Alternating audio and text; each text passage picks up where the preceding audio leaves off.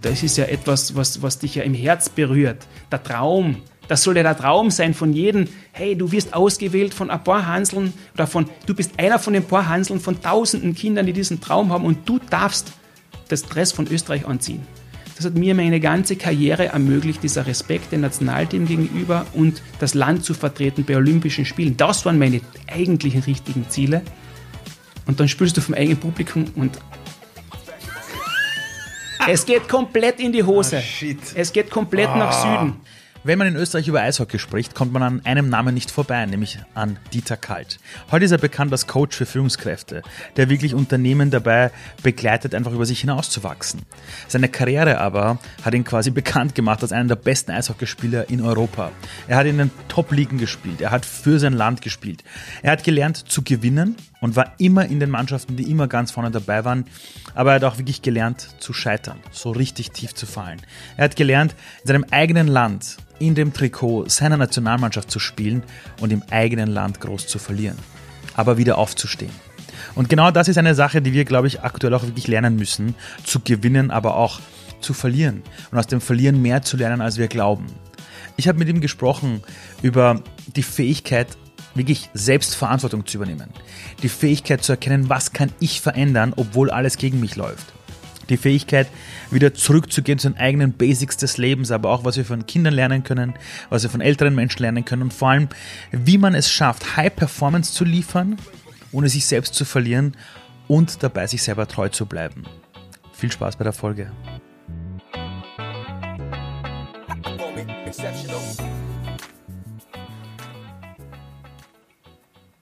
Kannst du dich noch daran zurückerinnern, als du wusstest, ich will nichts anderes als Eishockey-Profi werden?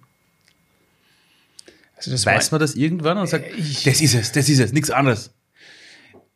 so ein dramatischer Moment war das nicht. Ich Das hab's so war, dramatisch dargestellt, aber das halt war so eine, eine, eine Entwicklung, das war für mich ganz, ganz klar. Irgendwann einmal als Kind, dass der Traum da ist, ja, ich will das, das Eishockey-Profi werden. Das Aber war wann sehr war das? abstrakt. Ach, ich habe sehr früh angefangen, ähm, diese Leidenschaft zu finden und zu entwickeln. Natürlich wahrscheinlich geschuldet dem, dass der Vater halt in dem Metier auch war und dass er mich mitgenommen hat in die, in die Eishalle und dass ich sehr früh auf den Eis schon gestanden bin und dann auch diese Veranlagung gehabt habe, dass das für mich sehr natürlich war. Ich habe besser laufen können am Eis als, als so ohne Eisschuhe. Und das ist irgendwie diese Balance, dieses Gefühl, das, das war für mich einfach natürlich.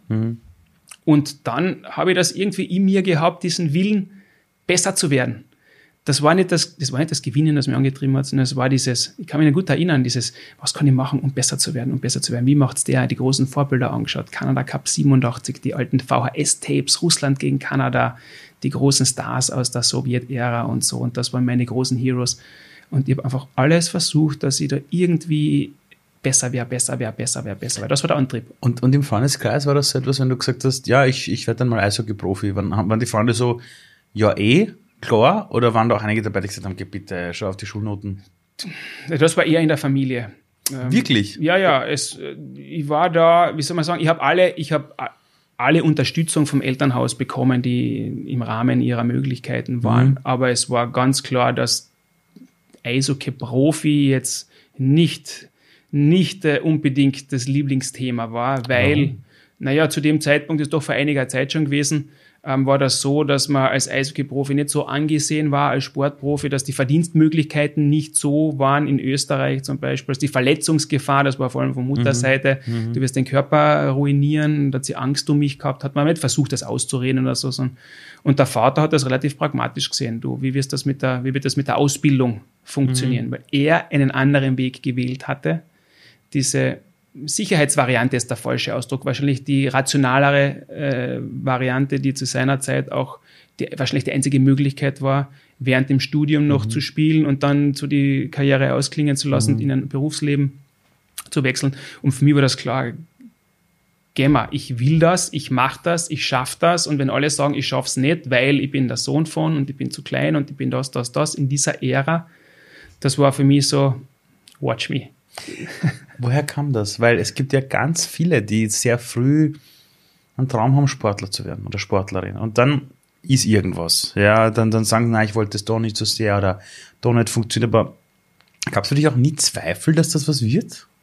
du, ich habe bei Gott nicht alles erreicht, was ich alles erreichen wollte. Na, aber überhaupt mal davon leben zu können, ist ja schon mal ein Wahnsinnsding. Ähm, meine Einstellung war so, wenn ich, und das ist auch das, was von meinen Mentoren gekommen ist, von meinen Vorbildern, hey, don't worry, mach da keine Sorgen um das. Schau einmal erst, dass deine Hausaufgaben gemacht hast, dass du vorbereitet bist, dass du eine Leistung bringst, dass du den Respekt verdienst und alles andere ist dann der Output.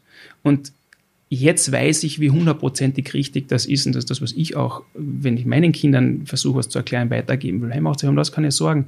Wenn ihr die Dinge, die ihr gern macht oder auch die Dinge, die ihr nicht gern macht, einfach so gut wie möglich machen versucht, jeden Tag versuchen, hey, ich stehe auf, ich versuche meine beste Leistung zu bringen, dann wird der Output, der Outcome potenziell positiv sein, Erfolg sein, wie auch immer das sein muss. Und wenn es nur darum geht, dass du da auch in den, in den, in den Spiegel schauen kannst und sagst, du, ich habe versucht, das Beste herauszuholen, weil das bin ich mir selber schuldig. Warum soll ich meine Zeit verschwenden, etwas halb zu machen? Mache ich es lieber ganz gut. Weil mhm. verkauf dich so unter dem Motto, verkauf dich nicht unter deinem Wert. Das ist irgendwie so etwas gewesen, was, was mich sehr angetrieben hat bisher in meinem Leben. Dieses Dinge ausprobieren, so gut wie möglich zu machen, um dann zurückschauen zu können und zu sagen, was was, das war gut oder das war eine negative Erfahrung, aber ich habe aus dem viel gelernt und ich habe es probiert. Ich weiß, wie es sich anfühlt. Woher kam das? Gab es da Vorbilder in der Familie? Weil das ist ja, das, das ist, das ist ein Champions-Mindset wo du einfach sagst, äh, zumindest habe ich es versucht, zumindest ja. habe ich den Effort reingesteckt, ich kann mir selber nichts vorwerfen quasi. Aber woher kam das? Ich meine, es war innerhalb der Familie, wir haben da nicht, ich bin nicht in einer Familie aufgewachsen, wo Leistung über alles gestanden ist. Überhaupt nicht. Das war, ich habe eine sehr behütete Kindheit gehabt, das sehr in Natur aufgewachsen. Mhm. Es war nur Bewegung und Natur und Spielen und Wettkampf, wie halt Burschen spielen und im Wald und auf den Wiesen außerhalb mhm. von Klagenfurt. Traumhaft, wunderbar. Und Schulzeit und dann und dann war aber der Zeitpunkt, wo ich sehr schnell erwachsen geworden bin. Das war dann eine familiäre Geschichte, Trennung der Eltern ja. und woanders hin sind, in die Stadt halt, mhm. ähm, nach, nach Klagenfurt hinein. Und dann ist es bei mir aber auch mit dem Eishockey sehr schnell gegangen. Mit 16 war ich schon bei den damaligen Semi-Profis dabei beim KAC, habe meine ersten, meine ersten Spiele gespielt und da war ich in der sechsten Klasse im Gymnasium eigentlich schon. Die anderen waren wie alt? Naja, damals zu dem Zeitpunkt waren die Ältesten, das war mein erster Zimmernachbar, der war 34. Okay. Also der hat dann aber auch, ich glaube, das war 34, ja, der, der Helikoren, der hat dann auch danach die Karriere beendet. Du warst nach 16. Ersten, da war ich 16, war ja Kind. Nur, vom, bis 14 habe ich nicht gewusst mehr von Klagenfurt, wenn man nach Klagenfurt reinfährt, wie man zur Bahnhofstraße kommt. Das nichts Weil ich im Land auf, also im Land aufwachsen, außerhalb aufwachsen bin. Ich habe nichts zu tun gehabt. Ich war in der Schule und dann bin ich wieder zu Hause gewesen, ja. habe meine Hausaufgaben gemacht, habe gespielt und dann bin ich in der Eishalle gewesen und das war's. Und dann war dieser Schnitt und dann bin ich sehr schnell erwachsen geworden. Dann war ich halt. Wegen dieser äh, familiären. Familiäre Geschichte war jetzt, war natürlich eine, war natürlich ein, ein Erlebnis, das ich auf meine Art und Weise verarbeitet habe. Mhm. Aber ich habe mich halt voll in diesen Sport oder noch mehr in den Sport hinein kippen lassen. Das war unbewusst, das war jetzt hinten nach, kann ich sagen, das ist zu dem Zeitpunkt notwendig gewesen, weil ich schon bei den Profis dabei war, waren Anforderungen daneben die Schule. Aber es war sicher auch hilfreich im Verarbeiten von diesen, von diesen Erlebnissen. Für meine Schwester, die zwei Jahre jünger ist, da war das, da war das eine viel schwierigere Geschichte, die in ihrem Umfeld mit 13 halt das erlebt hat. Und das mhm. war sehr prägend für sie. Aber das sind jetzt, das sind andere Geschichten ähm, was ich sagen wollte, ist eigentlich, wir haben in der Familie nie den Druck gehabt, du musst, du musst, du musst und das ist das Ziel und geh mal und mach und so. Das habe ich, diesen Antrieb habe ich von mir selber gehabt. Aber ab welchem Alter war der da? Das war von, das, also ich, ich, erinnere mich, ich war immer so. Also, also wenn man jetzt die ersten, also die, die Leute fragen müssten, so, sag mal, der Dieter, so mit, so, so mit 13, war der also, würden die sagen, ja? Ich nehme an, ich nehme an. Ich habe aber nie, weißt Aber du, warum bin, haben das andere nicht? Ich bin sehr ehrgeizig gewesen immer, aber bei mir ist es nie ums Gewinnen. Ich kann, ich kann sehr gut verlieren. Wenn es nicht wichtig ist für mich, wenn ich weiß zum Beispiel, ähm, ich spiele, es gibt ja Leute, die können weder beim Kartenspielen noch beim Fußballspielen und ja, ja. bei dem verlieren. Die wollen einfach immer gewinnen. Und das ist natürlich ein, ein wichtiges Element, wenn du vorankommen willst. Aber das sind viel Kollateralschäden auch. Das ist nicht immer lustig, so zu sein. Ich habe das auf den Punkt immer irgendwie gehabt. Wenn es mir wichtig ist, bin ich brutal ehrgeizig und dann will ich unbedingt. Aber wenn ich merke, dass es zum Beispiel, wenn ich mit dir Eishockey spielen würde, ja. was bringt mir das, dir zu zeigen, wie super ich bin, wenn du noch auf einem anderen Level bist? Wie super wäre das, wenn ich dir helfe, dass du Erfreut hast und dass du ein Erfolgserlebnis hast? Das ist das eigentliche Gewinnen dann für mich. Weißt du, ich muss niemandem beweisen, wie toll ich bin, weil mein Selbstwertgefühl nicht fremdbestimmt war. Das habe ich mir selber gegeben. Ich habe selber in den Spiegel geschaut und gesagt, du bist ein also weißt du was, das kannst du aber wirklich, das, das mache ich jetzt als Vater recht oft, wo meine Grenzen aufgezeigt wirklich? werden. Ja, du, du bist selber Familienvater, du weißt, also immer wenn man glaubt, man ist besonders gescheit, besonders gut und es wird dann oft auf den Rücken geklopft, was eine öffentliche Person ja, ja, ja oft passiert, ist ja leicht auch, naja, was, so schlecht bin ich echt nicht und dann kommst du nach Hause und patsch, genau kriegst den Spiegel vorgehalten, mhm. die spiegeln dich und dann bin ich wirklich so, boah, Du musst noch viel lernen, aber du Gott sei Dank bist noch jung. Geht mir aber genauso. Geht also ich habe damals, als ich Keynote-Speaker geworden bin, da bist gewohnt, alle sagen, du bist so super und toll ja, ja. und geiles Storytelling. Und ich habe irgendwann lernen müssen, wenn du an der Tür nach Hause kommst, da bist der Ali, da bist der Ehemann, da bist der Papa und ja. aus. Und ich habe für mich so ein Ritual, ich komme nach Hause und ziehe mir echt Jogginghosen an. Ja. Nichts mehr. Oh, ich bin der Ding, sondern zu Hause, fertig, ja, ich mache den Geschirrspüler, ich mache dieses, ich mache, aber, aber ich musste da auch zuerst mal runterkommen. Ja, gell? voll. Also das bringt mich jetzt zur nächsten Frage. Wie fühlt sich Scheitern an? Ja, nie lustig. Also ich kann nicht von mir behaupten, dass es mir Spaß gemacht hat zu verlieren. Aber wie fühlt sich das an? Mein, meine, meine, mein Bewusstsein gegenüber Scheitern hat sich mit den Jahren komplett verändert. Ah, okay. Weißt du? Ähm, das, das Verlieren hat mir nie Spaß gemacht. Überhaupt nicht. Es macht mir jetzt noch keinen Spaß. Also, wenn ich gewinnen kann, dann gewinne ich lieber, bin ich lieber erfolgreich. Ja. Also, aber ich habe das Bewusstsein entwickelt, was, was für gute Dinge und wichtige Dinge in meinem Leben durch das Scheitern, durch die Niederlage, durch das Versagen entstanden sind. Äh, Dinge, die ich über mich selber gelernt habe, wo ich sagen kann, weißt du was, du bist selber schuld, weil du hast nicht das gemacht, was notwendig ist, um das Ziel, das du gerne erreicht hättest, zu erreichen. Ähm, oder zu lernen, dass man sagt, was ich bin, ich habe so versucht, das zu erreichen, ein gewisses Ziel, ich habe dagegen gekämpft, gekämpft mit dem Kopf durch die Wand und noch härter und noch schneller. Die Lösung ist gekommen erst durchs Loslassen, durch das Akzeptieren, dass es nicht geht und dieses wie Wasser vorbeirinnen eigentlich, vorbeifließen mm. an dem mhm. Berg. Dann kommst möglicherweise woanders an und die Geschichte geht weiter und da habe ich Gott sei Dank in relativ jungen Jahren gelernt, dass hinter diesem ganzen Scheitern eigentlich die beste Weiterentwicklung war. Und das hat sich meine ganze Karriere, wenn ich es auf den Sport jetzt wieder reduziere, ähm, fortgesetzt, dass ich habe dieses große Ziel gehabt am Ende meiner Karriere, dieses Bild, Bild im Kopf eines Jugendlichen, ich will der beste Eishockeyspieler der Welt werden, ich will der beste Eishockeyspieler der Welt. Nein, mein Ziel war immer, mein Ziel war immer, ich möchte Rookie of the Year in der NHL, in der North American Hockey League werden. Das war irgendwie so mein abstraktes Ziel. Mhm. Habe zu dem Zeitpunkt nicht einmal gewusst, was das alles beinhaltet und das war lang, lang, lang her. So, das war aber mein Ziel. Ich will dahin. Das, das, also das impliziert einfach die Aussage, ich will einer der Besten der Welt werden in dieser Richtung. Mhm. Und die NHL so. ist, die, ist die Liga in den USA. Das war, das ist die, das ist die bekannteste Liga weltweit. Da wollen alle hin. Stanley Cup wollen alle gewinnen in diesem Metier. Mhm. Das ist sehr angesehen und ein großes Ziel ähm, von jedem Jungen, der da aufwächst, das sind die großen Stars, die mhm. sind da. Für mich jetzt, von meiner Auffassung her, waren es die Schweden und die Russen in der Zeit, wo ich aufgewachsen bin. Mhm. Da habe ich eine große Affinität gehabt, vor allem durch die Verbindungen meines Vaters als Spieler und dann später als Funktionär und Präsident vom Eishockey-Verband. Hat da viele russische Freunde gehabt mit denen er zusammengespielt hat, über die Jahre kennengelernt hat und ich habe die Möglichkeit gehabt, da als, als Kind in den Ostblock reinzuschnuppern. Und das war ich muss, echt, das, ich muss sagen, das ist sicher, da waren sicher entscheidende, prägende Momente dabei, dass ich als verwähnter Österreicher, ohne Bewusstsein, wie gut es mir eigentlich geht, mhm.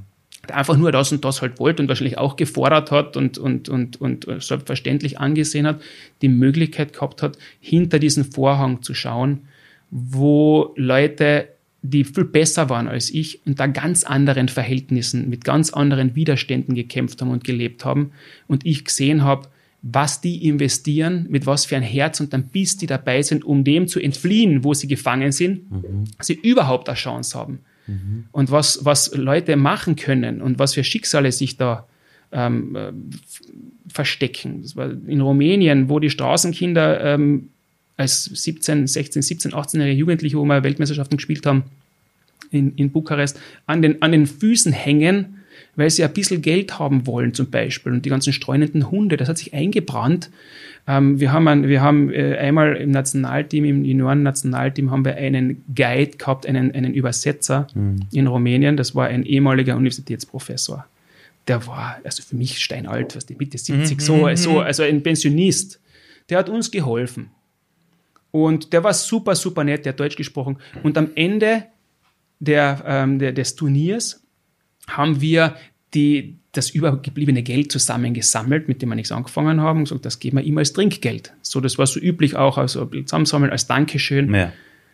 Hat der Typ, dieser Mensch, ich habe den Namen leider vergessen, das Bild habe ich vor Augen, hat er angefangen, Tränen in die Augen zu bekommen, weil er von den 16-jährigen, 17-jährigen Bimpfen aus Österreich mehr Geld bekommen hat, als er Pension kriegt in einem Jahr. Das ist uns übrig geblieben. Das ist uns übrig geblieben. Wo ich sage, das hat sich so eingebrannt, sage, ey, bitte wach auf. Das ist so, das haben wir dann natürlich auch im Freundeskreis dann besprochen. Ich sage, du, das hat die Dinge in Perspektive gesetzt. Ich war in Moskau, bin eingeladen worden ähm, bei Trainings für Trainingslager und da waren auch Freunde von mir, meine ganze Linie aus dem Nachwuchs. Lauter ein paar haben es, vor allem einer, der Peter Kasper, einer meiner ältesten Freunde, der jetzt Rechtsanwalt ist und auch äh, Spielervermittler im Eishockey noch äh, vorhanden, der, der in, Öst in, in Klagenfurt lebt, der war auch dabei, damals ein Verteidiger, hat im Nationalteam auch gespielt und so einer von den wenigen aus meiner Generation, die es in eine Profikarriere geschafft haben, aber die eine duale Ausbildung unter Anführungszeichen gemacht haben, der hat dann daneben das Studium durchgezogen zu einer Zeit, wo es noch kein Fernstudium gegeben hat ah. und hat diesen Weg gewählt. Also das, auch das war mit Disziplin möglich, möglich bis zu einem gewissen Level. Also wirklich äh, Hut ab, das ist für mich so ein Lehrbeispiel, wie es auch gehen kann. Von wegen, was, man, was alles geht, wenn man mhm. wirklich mhm. will. Gell? Ähm, wir waren in Moskau. Da sind wir im Hotel gesessen und haben uns natürlich über das Essen beschwert. Die haben, haben uns aufgetischt, was halt damals wirklich das Beste war, was es halt gegeben hat dort. Ein Frühstück, Salamiplattel und das und das, was unüblich war, war für uns natürlich nicht gut genug, weil wir haben unser eigenes, unsere eigene äh, Ration mitgehabt an Salami und an Brot von unseren Eltern, von unseren Müttern. Und dann hat der erste McDonalds aufgemacht zu dieser Zeit in Moskau. Und das war die Attraktion der Stadt. Ähm, und die Leute sind tatsächlich um diesen Platz wirklich in Fünferreihen aber hunderte Meter angestanden. Das kannst du dir nicht vorstellen. Das, das Und McDonald's? Für McDonalds. Für McDonalds. Ich. So, dann kommen wir mit Chauffeur, werden dort hin, und so das ist ja unangenehm damals, gell? aber das war ganz klar in dem System, da kommen die mit Chauffeur, das sind Gäste von, von so und so, als erste rein, direkt als in die erste, vor die Schlange, ausgestiegen, rein und mit, was ich, 15 Burger und so, weil wir ja alle hungrig waren und Gottes werden verhungern und so, herauskommen mit dem großen Tablett. Hunderte Leute haben hinter uns gewartet. Was werden sich die gedacht haben über die Jugendlichen, die aus dem Wagen aussteigen? Wie alt warst du? 16. Bist du also das war, das waren prägende Erlebnisse, was das Leben angeht. Und hey, schau mal in den Spiegel, wo du herkommst, was du hast, wofür du dankbar sein kannst. Und auf der anderen Seite aber auch zu sehen, was für eine Qualität aus diesem anderen System herauskommt, nur aus dieser Motivation, ich will was erreichen und ich will was Besseres erreichen. Und wir haben da auch die Möglichkeit gehabt, mit Superstars zu trainieren, als 16, 17-Jährige, 16, 15, 16-Jährige, so, mit meinen Großen.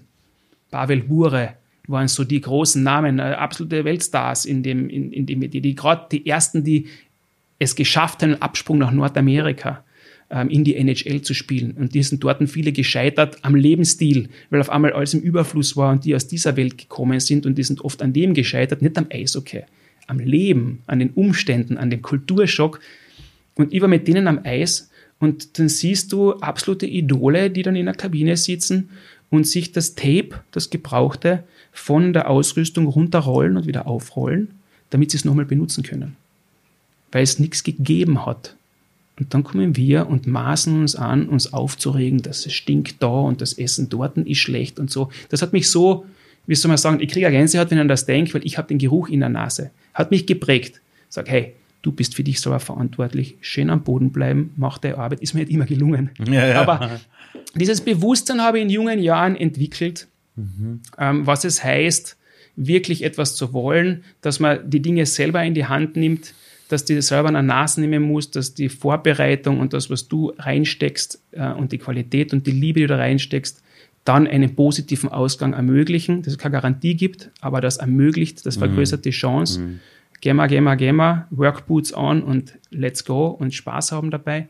Und das hat mir extrem geholfen und das Bewusstsein gegenüber Niederlagen und, und wie sich anfühlt, weil das ist etwas, wo es deinen Magen zusammenzieht.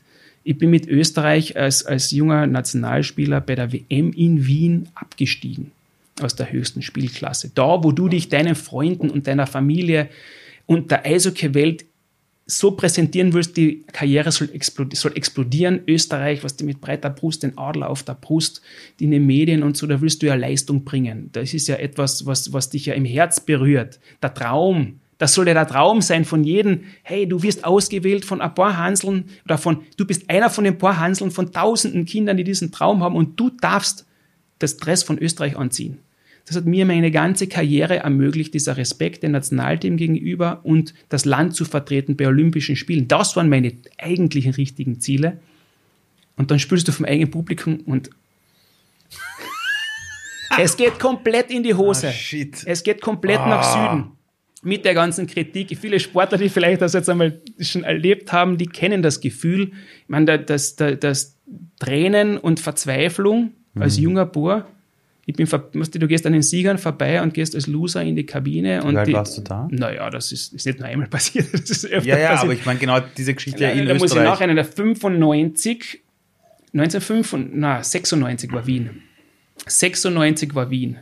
94 hat, 1994 war Olympischen Spiele in Lillehammer und 1993 hat meine internationale Karriere mit dem Nationalteam begonnen. Das war die Wahnsinn. erste AWM in München.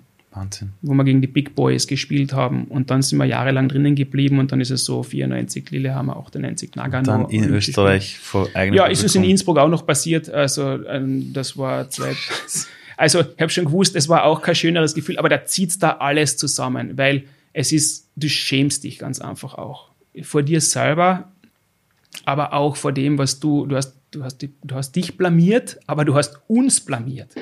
Weißt du? Das ist so dieses ja, Gefühl. Ja, klar. Ähm, und das ist aber bei Mannschaften immer so, weil du investierst ja in, in Mannschaften, da hast du deine Rolle und, und du investierst sehr viel Leidenschaft. Also ich rede jetzt von den Mannschaften, wo man gewinnt oder wo man eine Chance hat zu gewinnen. Da ist am Papier ist das eine, wie die Mannschaft an Qualität, an Namen zusammengestellt mhm. wurde. Aber das, was es ausmacht, das spielt sich zwischen Menschen ab. Das hat mit Führung zu tun, das hat mit Anerkennung zu tun, mhm. mit Respekt zu tun, mit Konflikten, mit Konfliktlösen, gemeinsam durch dick und dünn gehen und am Ende eine Chance haben, etwas zu gewinnen.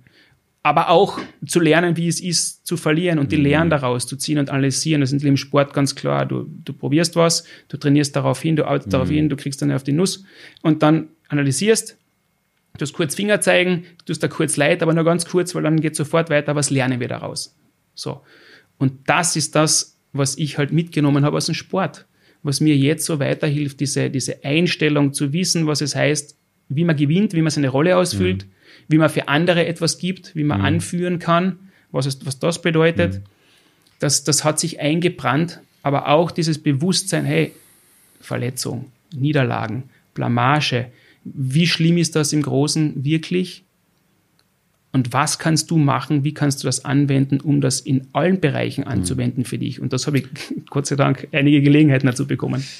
Über das reden wir noch, was du nämlich heute mit diesem unfassbaren Wissen nämlich tust. Ähm, was mich noch interessiert ist, aber du spielst die Spiele, du steigst ab, du gehst in die Kabine, die Leute pfeifen dich aus, du denkst da, jetzt habe ich dieses Stress von Österreich an und wir haben uns global quasi blamiert. Schlimmer geht's nicht. Und das auch noch in Wien, ja, wo ich vor die Tür gehe und alle meine Freunde sagen, oh, ist nicht so schlimm. Und denkst du, doch, es ist so schlimm. Wie kommt man da raus? Also, also, also jetzt wirklich ganz pragmatisch. Wie war die Zeit danach? Also, also, ist, sind Freunde, ist Familie, ist dieses, den Kopf wieder hoch, ich weiß nicht, äh, dauert das Monate? Also das? für mich persönlich, für mich persönlich nicht. Weil eine Sache noch ganz ja. kurz, nämlich der Hintergrund der Frage ist folgender. Nämlich das Selbstvertrauen wieder zu haben beim nächsten Match aufs Feld zu gehen mit dem Gewinner-Mindset, wissentlich, das letzte Mal, als ich am Feld gestanden bin, sind wir abgesemmelt, das wieder zu haben, wie geht das? Für mich persönlich ist es so, dass ich diese Momente der Trauer und des sich Leidtuns für mich nicht zulasse, zu lang. Aber ich sag, nicht du, zu lang. Das heißt, du lässt sie schon zu, aber nicht zu lang. Das Zulassen ist insofern wichtig. Man, die, die, die Emotionen sind da. Und wenn du anfängst, Emotionen komplett zu unterdrücken, was bleibt dann noch übrig? Wo machst du es dann überhaupt? Wenn die Leidenschaft keinen Platz hat und das Siegen und das Jubeln und das, ah, wenn das keinen Platz hat oder das Traurigsein oder das Mitfühlen oder wenn das, was ist es dann überhaupt wert? Warum machst du es denn, wenn das, also das ist meine Einstellung gewesen. Ich kann nur das gut machen, wo ich meine Leidenschaft habe, was ich liebe, aber auch im Schlechten, weil nicht alles hat nur gute Seiten, beziehungsweise die schlechten Seiten sind ja dann oft auch die besten Seiten. Mhm. Nur in dem Moment halt äh, nicht das Lustigste, aber man muss es ja in, in der größeren Perspektive sehen. Und der Sport ist natürlich schon auch so, dass man sagt, okay, was ist denn in der Analyse hinten nach? Ja, du hast verloren, ist schon gut. Heute geht's weiter, weil das nächste Spiel ist übermorgen oder das nächste Spiel kommt dann und dann. Wichtig ist, was lernst du draus? Wichtig ist, was lernst du draus? Wichtig ist, was lernst du draus? Was ist falsch gemacht worden? Was hast du beeinflussen können? Damit du weißt, was du ändern musst.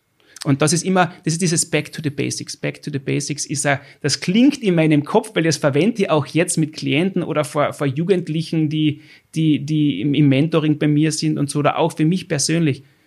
Auf was kann ich zurückfallen, wenn die Krise da ist? Wenn die Niederlage da ist? Wenn irgendwas komplett schiefgelaufen ist? Auf was kann ich zurückfallen? Was ist meine Basis? So wie ich die besten Profis in meinem Metier kennengelernt habe, ähm, ist da ein, ein falscher Blick auf die Dinge. Man glaubt, um außergewöhnlich zu sein, muss man immer außergewöhnliche Dinge tun. Und das ist ein Blödsinn. Das ist überhaupt nicht so. Sondern? Man muss die Basisfähigkeiten auf allerhöchstem Niveau jeden Tag bringen der schlechteste Punkt von dir ist nicht da unten, sondern der ist trotzdem auf dem Niveau. Du hast Potenzial noch, wenn alles super läuft, du bist im Flow ein. Alles, alles pfeift, du brauchst nie auf den. Aber sogar ja. wenn du einen schlechten Tag hast, ist immer noch hört bei anderen an. Genau. Genau. Ah. Und was ist das? Und das ist aber etwas, was wieder in Selbstvertrauen in den Begriff geht. Ja. Wie hast du denn Selbstvertrauen gekriegt? Wie kriegt man Selbstvertrauen? Ist es eine Übungssache? Für mich schon. Für mich schon. Wie habe ich mir Selbstvertrauen gekriegt? Ich habe die Dinge eine Million Mal trainiert. Ich habe irgendwo auf irgendein Niveau angefangen. Ach, und, und, dann beginnst du dir ja. selber zu vertrauen, ich weil du weiß, schon so oft gemacht genau. hast und checkst, das kann ich ja, weil ich habe es immer genau. wieder und immer wieder Genau. Und was ist der Unterschied, ob ich es vor dir mache, wo du alleine zuschaust, oder ja. ob ich es allein mache im Hinterhof oder auf der Straße oder vor 30.000 Leuten? Das ist ja nur der Lärm rundherum. Es basiert ja an der Technik, am Ablauf, am, am wenn du das, deine, deine, deine Profession studierst, was du machen musst, dann ist das ja, ist ja Mathematik auch im Sport. Ich habe ja studiert, mit welchem Winkel, mit welcher Geschwindigkeit muss ich bei einem Penaltyschuss anfahren gegen diesen Tormann, um meine Wahrscheinlichkeit zu erhöhen mit Gewichtsverlagerung, wie muss ich den Schläger halten, das habe ich ja studiert. Das hast du Dann, alles angeschaut? Das habe ich, ja freilich. Wie ist der Winkel von, wie, wie schaut die Perspektive vom Puck aus? was sieht der Buck? Der Buck hat Augen. Was sehe ich von oben, von, von eineinhalb Meter oder von 1,75 Meter? Und was sieht der Buck von unten, was wirklich frei ist im Tor? Das ist eine andere Perspektive. Wenn du das lernst und veranschaulichst und übst, dann kannst du, dann kannst du komplexe Sachen in einfache Sachen runterbrechen und die anfangen zu üben. Und je mehr du übst und Sicherheit kriegst, und du machst natürlich so oft falsch und fällst ja, auf die Nasen, aber wie wirst du besser? Das ist im Sport eben so normal. Wie wirst du schneller, wie wirst du stärker? Naja, du schaffst es nicht, du probierst es neu, du üben, planst um, du übst und übst so. Und dann kommst in dein Vertrauen, du vertraust dir selber, ich kann das, ich habe das schon hundertmal gemacht, ich weiß, wie es sich anfühlt. Und dann lernst du halt auch dann irgendwann mit der Zeit, die Dinge wegzublenden, beziehungsweise ist das halt das Element, was bei den meisten noch oder bei vielen unterschätzt wird. Es wird viel gearbeitet in unserer Gesellschaft an den offensichtlichen Dingen. Aber der Unterschied, man kennt diese Floskeln, Mhm. Der Unterschied, was war der Unterschied? Ja, Kleinigkeiten haben den Unterschied gemacht. Der Unterschied ist im Kopf. Was heißt denn das bitte? Mhm. Übersetzt das einmal. Erklär das einem Kind, erklär das einem Jugendlichen, dass man früh anfängt, diese Dinge zu verstehen und nicht erst Anfang 40 oder ich habe halt Glück gehabt und manche Dinge habe ich früher verstanden. ja. Aber ich kann die Zeit auch nicht zurückdrehen. Aber dann wird es planbarer, weißt du? Und zwar die Wahrscheinlichkeiten kannst du einfach verschieben. Und dann kannst du sagen, irgendwann einmal, okay, weißt du was? Ah Erfolg ist planbar, indem ich meine Hausaufgaben mache, indem ich weiß, wie die Ziele sind, indem ich zurückrechne, was muss ich machen, mhm. wo kann ich die Expertise herkriegen. Mhm. Ist ja jetzt nichts anderes, ist ja in allen das mhm. Gleiche. Irgendwann einmal fängt man an, okay, wer kann mir helfen, wer weiß das schon, wo, mhm. wenn ich dir nacheifern will, naja, ich will in deiner Nähe sein, um zu sehen, wie du das machst Wie hast du gelernt? Ah. Was wendest du an? Wie kann ich das auf mich ummünzen, um meine Stärken herauszukehren? Nicht kopieren, nicht copy-paste, mhm. aber Copy anpassen und dann anwenden. Also so, diese Denkweise hat mir halt, die hat bei mir im Sport funktioniert. Das machen andere auch, die halt sich die besten Leute ins Team holen und da komme ich wieder halt zu Team. Da macht es mir am meisten Spaß, weil eigentlich ist alles immer Team. Du hast auch dein Team. Ja. Die Einzelsportler sind die, die den ganzen Fokus abkriegen, aber was heißt ein Einzel? Es gibt kein Einzel. Ich kenne eigentlich keinen erfolgreichen Sportler, der ganz alleine ist. Jeder hat ein Team. Ob es der Servicemann ist, der Masseur, der Fahrer, der, der, der Assistent, was ich, der, wer auch immer. Es ist immer ein Team im Hintergrund, ein Zusammenspiel von mehreren Personen, die sich gegen, die gegenseitig ein gewisses Niveau, auf sich ein Niveau bringen. Die Kultur, die Art, wie man umgeht, wie man mitlebt. Da ist ein Team. Der Vettel ist nicht für sich alleine, da ja. ist ein ganzes Team von Leuten, hunderte Leute, die arbeiten. Er hat eine Rolle. Wie wichtig ist, jetzt kann es nennen, Glück oder Zufall? Weil es wird ja Menschen geben, die ja analysieren, an sich arbeiten und dann werden sie nicht entdeckt von einem Scout. Zum Beispiel. Mhm. Ja, oder um, sie waren am falschen Tag, haben sie einen schlechten Tag gehabt und genau deshalb ist das nur von ihnen publik geworden, das andere nicht. Also das eine ist, und da bin ich komplett bei dir, dieses, dieser innere Willen zu einer eigenen Meisterschaft zu gelangen. Ich nenne es immer, ich trainiere so lange, wenn ich etwas liebe, bis ich zu einer Meisterschaft gelange. Und dann höre ich aber nicht auf, sondern da muss ich aufpassen, dass ich mir nicht denke, ah, jetzt kann ich es ja, sondern ich muss es jeden Tag, jeden Tag. Bei mir ist es wirklich so, ich mache manche Dinge ja. jeden Tag, ja. Und das seit sieben Jahren, ja. Ähm, aber was ist mit Glück und Zufall? Da gibt es ja, gibt's ja viele Leute, die sich über das schon Gedanken gemacht haben. Ich persönlich sage, was auch immer es für Faktoren gibt, die ich nicht beeinflussen kann, die, die will ich einmal außen vor lassen. Glück und Zufall, ich weiß, was ich beeinflussen kann. Ich kann in der Früh herein, ich kann in der Früh schon eine Entscheidung treffen, jeden Tag, wenn ich aufstehe, ob ich grantig bin oder nicht. Auch wenn ich, auch wenn ich grantig bin, ursprünglich müde, irgendwas hat nicht hingehaut, kann ich trotzdem rausgehen und sagen, du, ist es die Energie wert, was will ich eigentlich, wie will, wie will ich sein? Und dann kann ich das willentlich beeinflussen. Und, und das setzt wieder äh, Vorgänge für mich in, in Gange, dass ich auf einmal wirklich wieder gut aufgelegt bin oder halt ähm, mit Intention etwas mache. Das ist nicht etwas, wo ich sage, du, ich bin da unglaublich, ich bin der Guru, ich habe das, ich hab mhm. das Leben kapiert, wie es funktioniert, mhm. aber ich habe ein Bewusstsein gegenüber gewissen Dingen und fange an, die mehr und mehr zu trainieren. Wenn dann, was ist Glück? Ja, zur richtigen Zeit am richtigen Ort. Was, was heißt das jetzt? Energy flows where attention goes. Genau. Ist, ich liebe diesen Spruch. Ja, stimmt. Und das Gesetz der Anziehung, wenn ich eine gewisse Denkweise mir aneigne, eine gewisse Handlungsweise an, äh, mir aneigne, dann werde ich irgendwann einmal anfangen, gewisse Situationen oder Leute die mit mir nichts mehr anfangen können. Die, die wollen mit mir nicht mehr zusammen sein. Da, da ist der Vibe, die, die Energie passt nicht mehr, weil die bewusst oder unbewusst etwas anderes suchen. Mhm. Und du wirst aber dich dazugezogen fühlen zu Menschen oder Situationen, die, die deiner Denkweise ähneln oder die dir Energie geben, die dich glücklich machen, mhm. die dir ein mhm. gutes Gefühl geben. So, und das multipliziert sich irgendwann einmal mit Kleinigkeiten, diesen Habits, die man sich angewohnt, mhm. angewöhnt. Mhm. Wenn man sagt, du, man denkt an jemanden und man schickt jemanden eine Nachricht, du über die gedacht, äh, wie geht's da oder, oder danke, dass du das und das für mich, diese, diese Dankbarkeit mhm. fühlen und weitergeben und so und auf einmal hast du ein gutes Gefühl, da habe ich jetzt einem Menschen eventuell einen Gefallen getan und es kommt auf einmal ein Feedback äh, und du denkst anders, du entwickelst dich weiter und auf einmal wollen gewisse Leute nicht mehr mitkönnen mit dem und die auch nicht mhm. wollen, warum auch immer, mhm. die verlierst du und dein Lebensweg wird in eine andere Richtung. Ist mir aktuell jetzt sehr bewusst, weil ich das mit mhm. Intention gemacht habe, weil es mir auch passiert ist, mit anderen Dingen beschäftigt, mhm. neue Dinge dazulernen in einer Lebensphase, wo andere schon sehr gesettelt sind mit Mitte 40. Familie, vier Kinder, Neuanfang beruflich, viele neue Dinge lernen, ins kalte Wasser springen. Ich habe die ganzen Sachen aus meinem Sport, aus meiner Erfahrung, aus meinem, aus meinem mhm. Gefühl versucht jetzt anzuwenden für mich. Hey, wenn das da funktioniert hat, hat das auch Wert in einer anderen Lebenssituation. Draufkommen bin ich, es ist überall das Gleiche. Überall. Ich habe auch Schauspieler und Künstler in, im mütterlichen Teil meiner Familie. Da reden wir, also einer zum Beispiel ist der Arthur Klemmt, ein, ein, ein, ein Burgschauspieler. Ähm, und äh, mit dem habe ich mit, mit, mit seiner Schwester, der Eva Klemmt, die auch Schauspielerin ist und ah. in Wien lebt, ähm, habe ich oft über diese Sachen geredet. Ich du, wie ist denn das im Team, im Theater?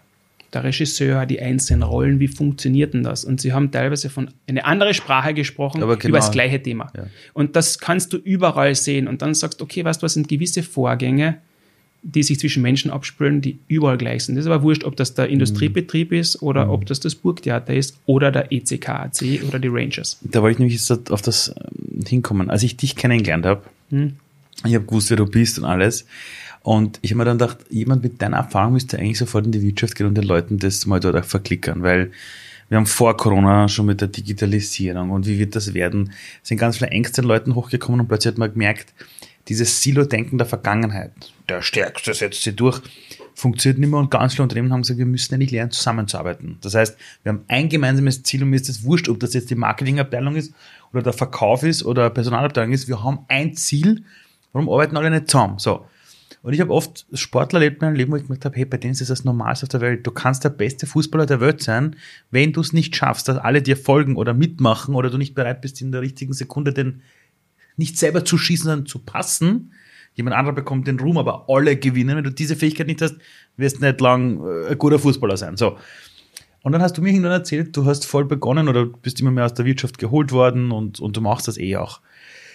Und jetzt jemand wie du, der so ein Experte ist für, wie man mit Teams arbeitet, wie man mit dem Scheitern umgeht, wie man mit dem Gewinnen umgeht. Wenn du dir jetzt die Wirtschaft anschaust und du arbeitest ja mit Wirtschaftsbossen zusammen, die dich holen, was aus deiner Sicht ist das größte Missverständnis, wenn es um Teamleistung geht, welche du aktuell in der Wirtschaft entdeckst? Also was ist das Ding, wo du meistens sagst, da kommst du hin, schaust du an, denkst da, sag mal, fällt das keinem auf? Das ist ja, im Sport wird das nicht funktionieren. Ja, weißt du, diese, es, du hast da vollkommen recht. Es sind einige Dinge, die ich gelernt habe in den letzten Jahren, ähm, wo ich mir gedacht habe, du, wenn wir im Sport so denken würden und so arbeiten würden, hätte ich nie einen Blumentopf gewonnen. Ist, du kannst nicht Äpfel mit Birnen vergleichen bei allem. Ja, Aber überall, wo Leute zusammenkommen und wo gewisse Rollen vergeben sind, jeder funktioniert gleich. Und ich habe gerade gestern wieder ein Gespräch gehabt mit einem meiner guten Freunde aus meiner Eiskettzeit noch, der hat gesagt, hey Dietz, jeder Mensch will Anerkennung. Jeder will wissen, wofür er das machen soll. Jeder will wissen, was er gut macht und aber auch, was er schlecht macht und will fair behandelt werden. Wie schwer kann das sein, mit Menschen zu reden, zu kommunizieren in einer positiven Art und Weise? Und das ist genau der Punkt. Das ist genau der Punkt. Das funktioniert doch überall das Gleiche. Wenn die Leute wissen, wofür wofür sie reinkommen. Ich meine, mhm. du hast ein Buch darüber geschrieben, bitte. Das ist ein Bestseller in Österreich ja. geworden und nicht nur in Österreich. Ja, wofür?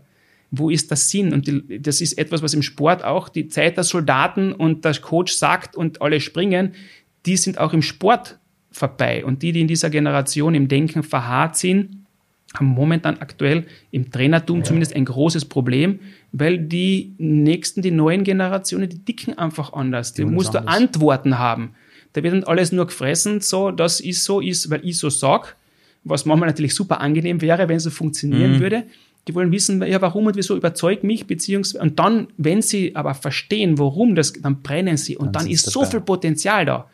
Und nur weil sie nicht von Anfang an sofort, jawohl, ja, und, und springen, heißt das nicht, dass nicht dieses Potenzial, der Wille da ist, die interessieren sich ja für nichts. Ja, dann erklärt es ihnen, was es bedeutet, für etwas zu arbeiten im Team. Ja. Und das ist natürlich in der, in der Wirtschaft, habe ich das sehr oft gesehen. Einerseits natürlich noch das teilweise vorhandene Denken von, ich bin nicht das Problem, meine Mitarbeiter funktionieren nicht. Mhm. Weißt du? Zu eigentlich ist es, naja, wo fängt der Fisch, Fisch zum Stinken an? Mhm. Gell? Wissen die eigentlich, was, ihre, was du erwartest? Wissen sie, wofür sie das machen? Sind die Rollen ganz klar definiert. Das ist das eine. Und was bei Sportteams, bei erfolgreichen Sportteams natürlich extrem entscheidend ist, wir haben ja im Sport jeden Tag eine Leistungsüberprüfung. Jeden Tag atmet dir jemand also, in den also Nacken. Also du hast ständig Feedback. Du hast ständig Feedback. Natürlich durch dich selber. Heute ja. war ich gut, heute war ich schlecht. Der Trainer, heute war es gut, heute war es schlecht. Die Mitspieler, heute war es gut, heute war es schlecht. Das Publikum, die ganze Zeit und immer dieses Streben nach Fehler verbessern, ausmerzen, vorbereiten, weil das Spiel im Eishockey zum Beispiel ist ein Spiel, wer macht weniger Fehler. Um das geht's. Nicht, ah. wer ist ah. eigentlich besser, wer macht weniger Fehler größtenteils, weil einfach Fehler passieren ist okay. Fehler passieren, ist okay. Wir werden besser. So, das hast in vielen Bereichen im Business nicht in dieser Form, diesen Anspruch und dieses unmittelbare, unbedingte ähm, verbessern wollen. Und Leute verstehen dann halt oft auch nicht, ähm, kriegen auch nicht die Unterstützung teilweise. Und diese Winner Gewinnerkultur reinzukriegen irgendwie in ein Unternehmen, wenn das einmal klickt und die mhm. Leute, die richtigen Leute zusammen sind, die richtige, mhm. und das fängt natürlich an mit einer gewissen Denkweise und da ist einfach sehr viel Potenzial. Und was wir halt in meiner, ich kann jetzt natürlich nicht für alle sprechen, mhm. was ich von meinen Mentoren und was ich gelernt habe, wo ich mich am wohlsten gefühlt habe, war das Verständnis, dass allerhöchster Leistungsanspruch von der Profession, von technischen Geschichten, ganz klar Verdrängungswettbewerb, ganz wichtig, aber einhergehen kann mit Menschlichkeit, mit Respekt, mit Anerkennung, mit, mit Liebe, mit Emotion. Das ist kein Widerspruch. Man muss nicht super tough sein, um, ich weiß nicht, wie erfolgreich zu sein. Im Gegenteil. Die Demut von den Leuten, die richtigen Erfolg haben und die wissen, was sie dafür investiert haben und dass vieles auch ein Teil des Geschäfts ist, aber sie wissen, wo sie herkommen, das ist das, was mich immer sehr beeindruckt hat. Und da ist einfach sehr viel Potenzial, wenn man einfach über die Leute redet und weiß, wie ein Team zusammengestellt ist, was, wie tickt denn jeder, wie tickst denn du? Mhm. Du denkst anders als ich. Das ist aber Einlassen auf jemanden. Und das ist auch im Sport noch immer so ein Thema, wovon redet der, was, Emotionen und so. Das ist so noch die alte Also ist es im Sport noch so oder im Business jetzt so? Business genauso noch. Es gibt jetzt, das ist ja die Leute, mit denen ich zusammenarbeite, die kommen zu mir und sagen, du Dieter, bitte, ich brauche den Blick von außen entweder, ich habe schon gehört, ich, du, ich bin ein Fachtrottel, ich will ein besserer Chef werden. Damit wir Erfolg haben, müssen wir im Team arbeiten. Aber was heißt ein Team überhaupt? Ich habe das nie gelernt. Meine Leute haben das nie so gelernt. Bitte bring dieses Element mit. Und ich finde die Sprache, die Leute im Herzen erwischt, dass sie verstehen, was in der Theorie auch in, in vielerlei mhm. Hinsicht mhm. wichtig ist. Sag, ich habe das Gefühl, ich weiß, was das bedeutet. Möglicherweise kann ich helfen, möglicherweise kann ich coachen, ich kann meine Erfahrungen wiedergeben. Ich bin nicht der, der alles weiß, aber ich habe ein Gefühl. Und wenn du lernst, so zu denken, dann wirst du lernen, wie du vielleicht deine Teams zusammenstellst und was dann von den Leuten kommt, weil du bist immer nur ein kleines Radl im Getriebe. Und der persönliche Erfolg, und das ist das, mhm. ich bin mit einer falschen Glaubenssatz auch aufgewachsen für mich. Du kennst den Spruch, there is no I in Team. Ja. Also im Team muss man untergehen. Es gibt die, die Individualität im Team, die geht verloren, die gibt es nicht, der persönliche Erfolg. Und ich glaube, dass das ein Fehler ist. Das Denken, das stimmt nicht. Ähm, mhm. Das Individuum muss Platz haben im Team. Es ist ein Geben und ein Nehmen. Du weißt, dass du, du, du kannst Erfolge, du kannst deine eigenen Ziele haben in guten Teams. Das ist aber von Anfang an klar. Was willst du erreichen, Ali? Das ist die Rolle, die ich für dich gedacht habe in meinem Team. Deshalb habe ich dich hergeholt, aus diesen persönlichen Gründen. Ich weiß, du bist ein super Typ, auf die kann man dich verlassen. Du bist, das die Profi-Einstellung, bla, bla. Das ist die Rolle, die du bei uns erfüllen willst. Ist das für dich in Ordnung? Was hast du für Ziele für dich? Wohin geht die Reise? Wo siehst du dich in drei Jahren, in fünf Jahren? Sage, weißt du was, ich kann dir dabei helfen. Wenn du das da ausfüllst bei uns, dann wirst mhm. du so und so wachsen und ich werde dir helfen, so gut zu werden, dass du weggehst und unseren Namen hinaustragst. Zum Beispiel. Was, weißt ich habe so damals Watcher 2 gegründet. Ich habe gesagt, ja. ich möchte, dass die Leute ihre Träume erfüllen. Und wenn sie weiterziehen, das Gefühl gehabt haben, sie sind gewachsen. Ja. Und alle haben zu mir gesagt, ich habe einen Vogel. Ja. Ich habe ja. gesagt, ich möchte, dass alle, die bei uns sitzen, bei uns ihre Träume erfüllen können. Ja. Und das muss Platz haben. Und ich habe selber lange falsch gedacht. Ähm, aber das ist absolut vereinbar. Du hast Kinder. Du hast, du hast vier, fünf, vier, vier Kinder. Wahnsinn. Ich meine, ich habe ich hab eine Tochter und denke mir schon, wie machen wir es alle mit zwei? Ja. Ähm, jetzt wirst du ja bei deinen Kindern ja erlebt haben, dass die nicht aufgeben. Also wenn die gehen lernen wollen, da gibt's keinen Papa, das tut so weh, das hinfallen auf die Knie, jetzt ich lasse das. Oder keine Ahnung, äh, die deutsche Sprache lernen. Da wird auch kein Kind ja. zu dir gesagt haben, du Papa, Deutsch ist urschwer. Alle sagen, Deutsch, ja, da, da gibt es so viele Artikel, ich lasse das. Ja. Ich kenne kein Kind, das jemals aufgibt. Also auch wenn die einen depperten Turm bauen und der fällt hundertmal nieder, also der bricht ab, die macht weiter, meine Tochter. Die will rutschen. Hey, weißt du, wie oft die versucht, bis sie alleine rutscht und die ist jetzt in einer Phase, die ist bald zwei Jahre alt, die sagt immer, die will es selber machen quasi. Also ich, ich möchte bei irgendwas helfen und die tut meine Hände auf die Seite und sagt, nein, und macht selbst. So, da redest du mit anderen Eltern und die sagen, das ist normal. Kinder wollen selber was schaffen. Und sie versuchen so lange, bis sie schaffen. Dann denkst du, okay, dann habe ich vorhin angerufen in Italien, haben auch Kinder, redest du mit denen, kommt raus, die genauso die Italiener und die Spanier und ja, also global. Was passiert denn dann? mit uns, dass wir dann plötzlich Leute haben, die diese Champions-Mentalität, ich mache das jetzt haben. selbst, nimmer haben. Wie kann das sein, dass die alles in die Welt kommen, die ersten drei, vier Jahre das alles so machen? Die lernen den aufrechten Gang, die lernen die Sprache aus dem Nix heraus, ohne Vokabelheft, ohne Grundwortschaft, ohne Fördern und Fordern, ohne, ohne jemand, der daneben steht und sagt, schau mal, deine Freunde können schon alle die Sprache, was ist mit dir los, du bist deppert oder was, morgen ist Test. Alle können das. Die haben das Champions-Mindset, die schwierigsten Dinge zu lernen, weil sie wollen Teil von etwas sein. Und dann 30 Jahre später gehst du in eine Firma und der Chef sagt, du, meine Leute, ganz ehrlich, die lassen um 17 Uhr den Stift fallen. Also etwas lernen und die Extrameile gehen wollen die alle nicht. Ja? ja. Ich denke mal, Alter, aber der ist so auf die Welt gekommen. Was ist passiert? Was ist passiert? Du, und du hast vier Kinder. Ich, ich sag da ganz ehrlich, vielleicht stören wir Erwachsenen einfach nur. Na ehrlich. Ehrlich, okay. vielleicht sollten wir das ganz anders denken. Und das ist ja ein super, super interessantes Thema und eine richtige Leidenschaft von mir, was natürlich den, aus dem Blickpunkt meines meiner Vaterschaft. Wie kann ich meinen Kindern helfen, ihre Träume zu erfüllen? was sollen sie eigentlich von mir lernen? Und dieses Erziehung, wir müssen sie jetzt erziehen. Also du musst schon mal hinter, ziehen. Ja, genau, musst ein bisschen hinterfragen, was mache ich eigentlich? Meine, welche alten Glaubensmuster haben ich da imprägniert bekommen von meinen Eltern, die wiederum von ihren Eltern und was ist von dem überhaupt noch stimmig jetzt? Was nicht gescheiter, irgendwie Bildung und Erziehung unter Anführungszeichen wie ein Buffet zu präsentieren, um die Kinder zugreifen zu lassen? Ah. Die Kinder essen ja auch normalerweise das, was jetzt, wenn jetzt, gibt ja verschiedene Experimente auch mhm. mit Kindern, was jetzt Süßigkeiten angeht. Ähm, ja, wenn du, kennst das, ja, Haufen Süßigkeiten und man macht den Raum zu und, die, und, und kleine Kinder, also wirklich äh, Kleinkinder, äh, fangen am Anfang an, sich da voll zu stopfen. Und nach einer gewissen Zeit ist es aber nicht mehr interessant und sie fangen an, das intuitiv das zu machen, was eigentlich für sie richtig ist. So wie viel wird denn von uns eigentlich in guter Meinung oder ohne nachzudenken aufgezwungen an Verhaltensweisen, das ist, macht man halt so. Das ist so. Man sagt, das ist so. Das hat schon meine Urgroßmutter mhm. gesagt. Das tut man nicht. Das ja. tut man nicht. Wo der, und ich erwische mich ja selber die ganze Zeit und mache permanent irgendwie Fehler, ähm, was das angeht. Aber vielleicht sind wir einfach ein Hindernis in Wahrheit wäre es nicht gescheiter, die Erfahrung auf andere Art und Weise weiterzugeben. Da gefällt mir natürlich der Ansatz von Maria Montessori sehr mhm. gut. Einfach nur helfen, es selber zu machen. Und ich habe selber so ein paar selbstbestimmte Kinder zu Hause, die uns, die mir einige Haare gekostet haben, inzwischen schon. Ja, aber ist, du schau mal in, die, in der Praxis müssen die Dinge auch in einer Familie funktionieren und immer nur alles lieb und ist alles nett und machst das alles in einer eigenen Geschwindigkeit. Wenn man aus dem Haus muss, weil er einen Termin hat, dann müssen die Kinder sich anziehen und dann ist vorbei mit, darf ich selber probieren und dann ist einfach, das kann sich so einbürgern. Man macht halt wahrscheinlich auch viele Dinge als Elternteil, weil sie halt auch einfacher sind, wenn man es selber in die Hand nimmt, damit es schneller geht, damit es einfacher geht, mhm. weil man Stress mhm. hat, weil man nicht nachdenkt, mhm. wie immer. Dabei wird es anders genauso funktionieren und die Kinder würden ganz anders lernen.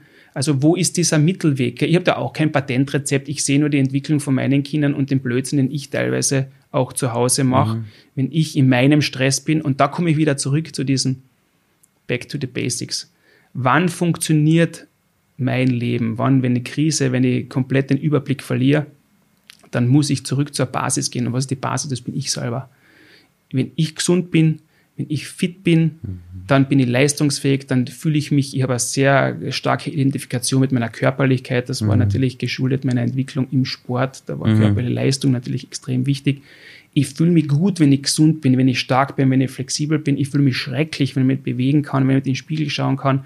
Also was muss ich machen? Ich muss mit mir anfangen, das kann ich beeinflussen. Wenn die, die Dämme überall reisen, meine Einstellung, was ich mache, was ich esse, was ich da oben reingebe, das kann, kann mir niemand vorschreiben da können sie mich noch so einsperren und da können Lockdowns sein auf der ganzen Welt. Ich bestimme, was da oben reinkommt und was da reinkommt, größtenteils. Das ist die Basis. So kann ich mein Selbstvertrauen wiederholen. Ich fühle mich gut. Ich kann wieder denken. Ich kann wieder atmen. Dann werde ich anderen Leuten gegenüber wieder anders sein. Und so baue ich das immer auf. Okay, wo, wenn alle Stricke reißen, ich muss auf mich schauen. Und das ist auch in der Familie so. Wenn es Mama und Papa gut geht, geht es den Kindern gut. Ist es auch eine Sache, die du in der Wirtschaft den ganzen Führungskräften mitgibst, sich immer wieder mit sich selbst zu verbinden? Weil ich habe manchmal das Gefühl, dass die der Wirtschaft sehr oft die Antwort draußen suchen. Eben, dann holen sie einen von draußen mhm. und sagen, erklär's denen mal. Ja. ja. Ähm, und ich habe manchmal das Gefühl, gerade in der Wirtschaft, wo es so dynamisch zugeht, ist diese Fähigkeit, sich wieder mit der, der Basis zu verbinden, das ist gar kein Denkmodell.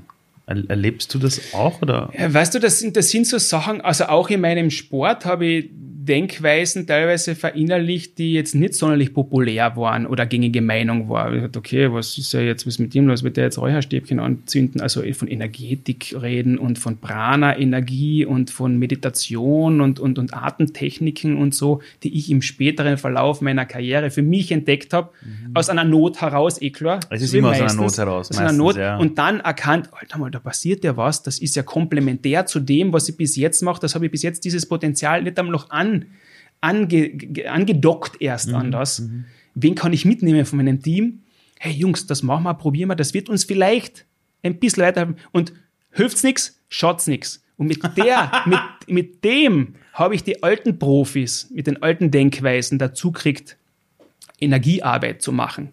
Es könnte in den Playoffs in der Entscheidung einen Unterschied machen und auf einmal sind sie alle gelegen und haben, und haben die Sachen gemacht, die mir extrem geholfen haben. Das ist nur ein, ein, ein, ein, ein kleines Beispiel wenn ich das jetzt, ich habe nur meine Leistung gebracht und bin vielleicht mit gewissen Ansichten halt nicht so angreifbar gewesen. Ähm, wenn ich das jetzt umwälze auf die, auf die Wirtschaft zum Beispiel, wo Dinge ja ganz ähnlich und auch viel von, mit Führung und mit, mit Vision und mit, mit Energie zu tun hat mhm. und natürlich mit Expertise, ist ganz klar, mhm. ähm, ist das nicht unbedingt das erste Thema auf der Agenda. Wie geht's denn der Gruppe energetisch? Wie sind denn die Rollen verteilt? Passt das Zwischenmenschliche? Wie ist denn die Vision? Das sind andere KPIs, mhm. die wichtig sind. Es gibt aber Leute, die haben das schon verstanden und die fangen an, das Pferd anders mhm. aufzusatteln. Und da docke ich natürlich an, weil ich bin jetzt nicht der Missionar, der der allen die Welt erklären will. Ich arbeite sehr gern mit denen, die, Inter die Interesse haben und sagen, du, da gibt es noch was anderes. Die schon ja. wollen. Oder, genau, oder, die, die, genau. oder da, wo du zumindest weißt, du kämpfst jetzt nicht gegen die härtesten Mühlen, ja. sondern da bläst der Wind schon ein bisschen. Weil auch diese Denkweise interessant, weil natürlich das eigene Ego, das, warum verstehst du nicht, was mhm. ich, ich, ich weiß, wovon ich rede, ich habe das Bild vom Kopf, warum verstehst du es nicht? Und da, da lenke jetzt besonders viel Energie hin anstatt die Energie auf die zu lenken, die, wollen, die schon ja. bereit sind und so das, das Denken wachsen zu Eines lassen. Eines der größten Learnings meines Lebens war, lass die, wo du die Finger verbrennst, geh zu denen, die sagen Danke ja. oder die damit was anfangen können. Zu einer, ich, ich glaube, ich, wann habe ich das gecheckt? Da war ich sicher 32, 33 erst, wo ich gecheckt habe, ich versuche immer alle Leute dazu zu bringen, die Wahrheit zu verstehen. Und man da, weißt du was, entschuldigt jetzt den Ausdruck, scheiß drauf. Ja. da, da geht nach Hause, bin frustriert, denkt mir, die Welt ist schlecht, denkt mir, alles sind ja. deppert. Und dann hast du auf der anderen Straße einen, der sagt, hey, uh, ich interessiere mich ein bisschen dafür, erzähl es mir. Und denkst du, oh. schön. Aber was ist Wahrheit? Weißt du, das ist ja auch so ein, so ein Thema. Oder, ja, du hast recht, ja. Dieses, also. dieses, äh, das ist etwas, was ich Vielleicht habe ich das bei mir irgendwie im Blut gehabt oder vielleicht auch deshalb, weil ich so aufgewachsen bin mit den zwei verschiedenen Welten mhm. innerhalb meiner Familie. Weil ich war der aktive Sportler noch und da war der Funktionär, der Vater, die Business-Seite des ganzen Geschäfts und so. Mhm. Und das habe ich natürlich, da war natürlich zu Hause Konflikte, aber ich habe das wieder zurückgetragen in den Sport, in die Mannschaften, die in ihren in ihren Blasen leben während der mhm. ganzen Karriere und habe halt diese Graubereich immer gesehen. Und dieses, es war nie schwarz oder weiß. Und das habe ich irgendwie, Welten. genau, und das habe ich mir jetzt, was Perspektive angeht, ähm, irgendwie so, das, das, das hat mich sehr geprägt. Halt einmal, ja, die, ich sehe dich jetzt aus der Perspektive, das ist meine Wahrheit, aber von da hinten schaut das schon ganz anders aus. Und von da schaut es noch ganz anders aus. Und alleine, wenn ich das Bewusstsein entwickle, dass es andere Ansichten gibt und andere Wahrheiten und sich hineinversetzen in andere Lagen, um zu verstehen, woher jemand kommt. Vielleicht ist das der Grund, warum ich auch äh, meinen eigenen Podcast habe und gern meine, mein, mein Aufnahmegerät heraushole, um andere Ansichten zu sehen, was ich auch schon in, in Kinder-, in Jugendjahren bei meinen Großeltern gemacht habe, zum Die, Beispiel. Das ist auch ein Thema. Ja, genau, weil du hast nämlich, ich glaube, das war jetzt kurz im Vorgespräch, hast du erzählt, dass du, nein, oder? Hast du es im Vorgespräch Ja, im Vorgespräch habe ich das kurz erzählt. Hast du ja. erzählt, dass euer Sponsor irgendwann mal, glaube ich, Sony war? Und ja. da hast du so eine Videokamera bekommen. Das erste, was du gemacht hast, du bist zu deinen Großeltern, hast das Ding aufgestellt und hast sie dabei gefilmt, also sie, glaube ich, Dinge gefragt hast über ihr Leben. Genau. Und das ist ja ein Perspektivenwechsel, ne? auf den man sich auch einlassen muss. Und du hast vorhin erwähnt, du hast sogar gelernt, wie schaut die Welt aus der Sicht vom Puck aus. Ich meine, das ist ja verrückt. Ja, wie sieht die Welt aus aus der Perspektive von einem Eishockey-Puck? Ähm, jetzt haben wir aktuell eine Welt, die gerade selber nicht ganz genau weiß, was passiert. Ne? Also wir haben den größten Wohlstand, beste Technologien, es ist unfassbar. Wir haben schnell einen Impfstoff entwickelt, wir haben jetzt diese Schnelltests und die könnten wir jetzt gar nicht da sitzen miteinander reden. Also wir haben unfassbare Entwicklung, wo du sagst, hey, das ist ja Wahnsinn. Zum Glück ist die Pandemie jetzt passiert und nicht vor 100 Jahren. Ähm, mit all deinen äh, Dingen, die du bis jetzt gelernt hast, gibt es irgendeine Sache, wo du sagst, hey Leidl, ich weiß auch nicht alles, aber wenn ihr die Möglichkeit hättet, über eine Sache mal nachzudenken, den Gedanken will ich euch mal mitgeben. Welcher Gedanke wäre das? Wenn du damit alle Haushalte der Welt erreichen kannst und jeden Menschen. Du, es sind so viele sch wirklich schlimme Dinge passiert jetzt durch diese, durch die äußeren Umstände hm. auf der ganzen Welt. Also es wäre da wirklich vermessen, irgendjemand zu sagen, wie er es zu tun hat oder wie er zu denken hat. Aber ich kann es nur aus meiner Sicht sehen, wieder so. Auch mein diese Geschichte ist auch privat in einem Zeitraum gekommen, was nicht lustig war für mich, wo halt auch alles beruflicher Neuaufbau, alles zusammengebrochen ist. Die berufliche Entwicklung meiner Frau ist am seinen Faden gehangen. Wir haben alles daheim gehabt. Wir haben das Modebusiness meiner Frau im, im, im Wohnzimmer gehabt und haben ein Fotostudio dann im Wohnzimmer zwischen die vier Kinder, zwischen meinen Homeoffice-Arbeiten und so aufgebaut, um das irgendwie schnell, also Wege gesucht und so weiter. Wir sind mit, von Krankheit, war von anderen Dingen verschont geblieben. Was ich aber gelernt habe für mich, wie schön eigentlich dieses Steck herausziehen in vielen Belangen war. Was ist wirklich wichtig, diese Chance zu kriegen, dass man mal auf die Schnauze fällt, um sich fragen zu dürfen, du, was will ich eigentlich? Ist es das, wofür ich stehe? Mhm. Dieses mit sich selbst befassen. Und ich bin nicht der Typ, der den ganzen Tag in der Ecke sitzt und nur darüber nachdenkt, wer bin ich und was will ich. Ich bin kein Philosoph. Ähm, aber es ist sehr hilfreich für mich, sich selber kennenzulernen und einmal diese wichtigen Fragen zu stellen, nach dem Wofür zum Beispiel. Weil man dann die richtigen Antworten finden kann und auch dann sagen kann, was was, ich bin kein Passagier. Ich nehme die Dinge selber in die Hand für mich. In welchem Maßstab und Rahmen das auch für jeden immer gibt. Und es ist ganz wichtig für mich jetzt, wenn ich die Chance habe, diese Botschaft nach außen zu tragen, in meine Familie, in meinen Freundeskreis, wenn ich sehe, Leuten geht schlecht und wenn ich sehe auf einmal dann, dass wenn ich mit ihnen rede und Energie bringe und sage, hey, wird nicht schon so schlimm und auch, ja, für mich ist auch schlimm, ja und weiter, gehen wir aufstehen und los geht's und was können wir beeinflussen, einen Schritt vor den anderen und so. Und auf einmal geht diese Energie auf andere über und sie fassen wieder Vertrauen und ist es ein kleiner Stupfer gewesen, dass einem Menschen geholfen wird, dass er etwas macht, wovor er Angst gehabt hat. Ein Beispiel. Das ist das, was ich gebraucht habe, auch zu Zeiten. Das habe ich von meinen Mentoren geholt, von meinen Vorbildern. Boah, das geht. Schau mal, wenn der das kann, der kocht mit dem gleichen Wasser wie ich. Der ist vor zwei Jahren, vor drei Jahren auch da gestanden. Der hat die Welt auch nicht erfunden. Der hat einfach nur einen Schritt vor den anderen gesetzt. Einen Schritt vor den anderen. Jeden Tag besser. So ganz einfache Mantren, die ich ja ausprobiert habe im, im, im Sportler-Kontext. Einen Schritt vor den anderen. Jeden Tag besser. Was kann ich beeinflussen? Back to the, diese, diese einfachen Sachen hat mir sehr geholfen, das Reduzieren auf die wesentlichen Sachen. Wenn wir das schaffen würden, zu überdenken, sind wir eigentlich wirklich am richtigen Weg? Ist die Entwicklung von diesen Technologien, die wir vielleicht noch gar nicht kennen, wirklich förderlich? Was für Zwecke werden damit erfüllt? Einfach so hinterfragen und dann zu sagen, na, weißt du was, wollen wir nicht. Weil was alles geht, wenn man will und wenn man muss, das haben wir jetzt ja in der Gesellschaft überall gesehen. Da sind ja sehr, sehr, sehr viele Ausreden weggefallen. Auch. Das geht nicht, dafür haben wir kein Geld. Oder das ist jetzt, das waren einfach nur, welche Prioritäten haben wir gesetzt eigentlich? Welche Entscheidungen haben wir getroffen? Vom Großen bis ins Kleine. Insofern nehme ich für mich persönlich aus diesen, wir sind noch immer in der Krise und wer weiß, in welche Richtung sich alles entwickelt. Ich sage nur, weißt du was, bring it on. Was, was immer kommt, ich werde einen Weg finden, für mich damit umzugehen ich weiß, wie sich das anfühlt, mhm. am Boden zu sein auch. Es gibt Leute, denen es viel, viel, viel schlechter geht. Es soll mir nie schlechter gehen als zum jetzigen Zeitpunkt, mit dir da zu sitzen. Meine Kinder sind gesund, aber da auch über dem Kopf, was brauche ich mehr in Wahrheit? Und dann zu schauen, was, was ich versuche, das zu machen, was ich, was ich mir auswähle, was ich machen darf, so gut wie möglich. Verkauf dich nicht unter deinem Wert. Mhm. Und alles andere wird, wird dann passieren, weil das kann ich beeinflussen. Recht simpel, simple not easy. Klingt simpel. Ganz viele dieser Weisheiten bekommt man ja auch immer wieder reflektiert in deinem Podcast. 74 Once More und auch in deiner eigenen Facebook-Gruppe, wo Leute sind, die dir folgen. Und der bin ich ja auch, wo es ganz viel Motivation oft gibt. Nur in 100 Jahren gibt es uns beide nicht mehr. Die Leute, die dich dann bis dahin alle gekannt haben, wenn die irgendwann gefragt werden, wie war denn der Dieter so? Also, was war denn das für einer? An was soll man sich von dir zurückerinnern? Also, was soll dieser Satz sein? So, ah ja, der Dieter Karl, ja, ja, den habe ich gekannt, ja, der war. Wo soll der kommen?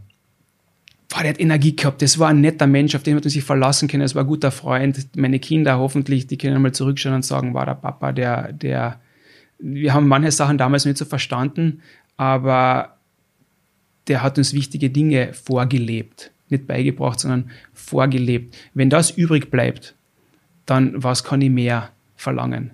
Ich weiß, du, ich habe mein Bestes gegeben, ich will freundlich sein, ich, ich treffe die Entscheidung, ich weiß, wie man in den Wald hineinruft, so kommt es auch heraus. Und diese einfachen Regeln, freundlich zu sein und das weiterzugeben, dann wird das zurückkommen. Es werden auch Leute kommen, die das nicht verstehen und die das sind, und ich ärgere mich über die genauso und verschwende auch manchmal Energie am falschen Platz. Aber wenn ich, ich persönlich zu dieser Mitte finde, zu dieser Klarheit, was wirklich wichtig ist im Leben, das sind Beziehungen, das sind, wie ich mit mir selber umgehe, wie mit anderen umgehe. Und wenn das die Leute in einem Umkreis spüren, ich war mit dem Menschen gern zusammen, der hat mich inspiriert, ich habe mit ihm gelacht, ich habe mich auf ihn verlassen können, ich war der Ehemann für meine, für meine Frau, für meine Partnerin, sagt durch dick und dünn, Baby, genau, so wie damals. Danke, danke, danke, danke. Das wäre schön. Dankeschön, Dieter. Danke, Ali.